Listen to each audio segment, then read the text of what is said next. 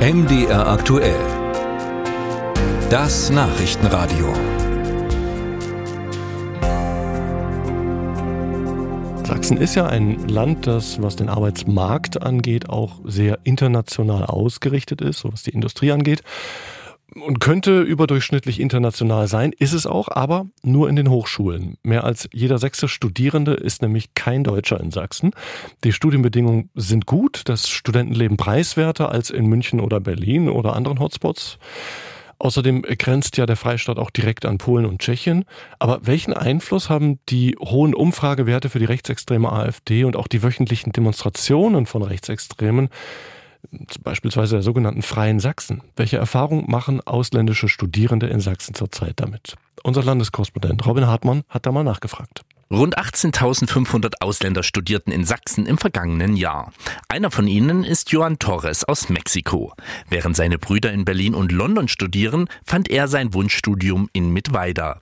Als Ausländer im ländlichen Sachsen Fühlt man sich da sicher? Ich hatte bis jetzt noch nicht so richtig schlechte Erfahrungen, was das angeht, aber ich habe auch meistens in Mittweida mehr mit Studenten zu tun als mit was anderes. Aber auch er sieht, dass die Stimmung gegenüber Ausländern bei manchen Menschen kippt. Sich vertreiben lassen will er nicht. Also ich würde jetzt nicht aus Sachsen ausziehen, nur weil hier die Situation ein bisschen politisch kritisch ist, sondern ich würde im Gegenteil hier bleiben und zu zeigen, okay, ich bin ein gelehrter internationaler Student, der hier einer der besten Noten hat und auch gut in der Uni ist und seine Ziele verfolgen kann und ich verstehe nicht, warum du mich hier nicht in den Land willst. Die Demos für Demokratie, die auch in der Hochschulstadt stattfinden, geben ihm zusätzlichen Mut.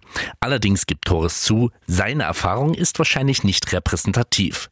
Man sieht ihm die nicht deutsche Herkunft nicht gleich an.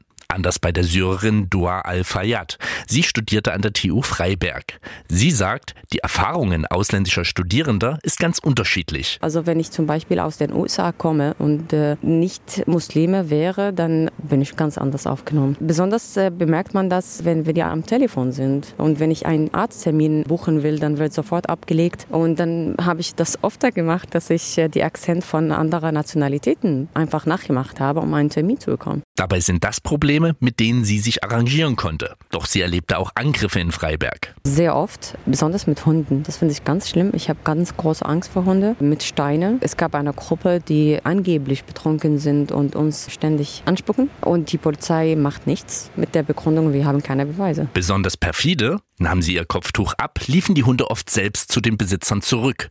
Offenbar waren die Hunde auf Kopftücher abgerichtet.